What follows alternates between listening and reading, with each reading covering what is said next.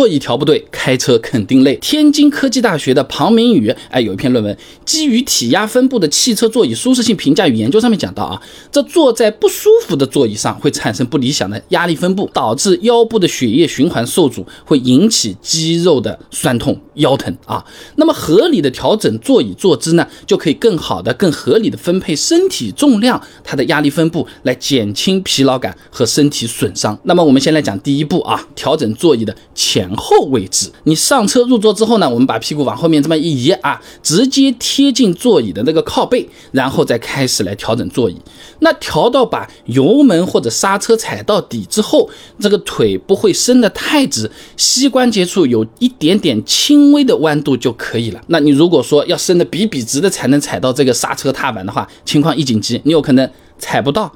踩不到位。踩不动，哎，稍微弯曲一点，要留点余量的。那第二步呢，是来调这个座椅的。高低你调到臀部和膝盖弯曲的这个位置啊，大致在同一个水平线上就可以了啊。这膝弯位置呢，哎，不要比臀部高太多，哎，这样的话人体重心它就啊不会往后靠，腰部的压力呢就不会太重。那相对比较理想的这个角度呢，应该是人体躯干和大腿呢呈九十五到一百零五度之间，这个角度我们坐上去呢，这个人啊是稍微有点往后倾斜的啊。那我们的这个肩膀啊、肩胛骨啊，哎，自然的和这个椅背接触，其实是不是凌空的？啊，它是靠的在那边的啊，那么这背部的重量呢，也可以得到比较均匀的支撑啊。那么如果这个椅背啊，它这个过于直的话啊，啊，这个重量全部都压在腰上面了，肩膀上呢又没有受力，如果又太靠后，那背部的上半部分悬空了，凌空坐在上面得不到支撑，也等于说是没有靠啊。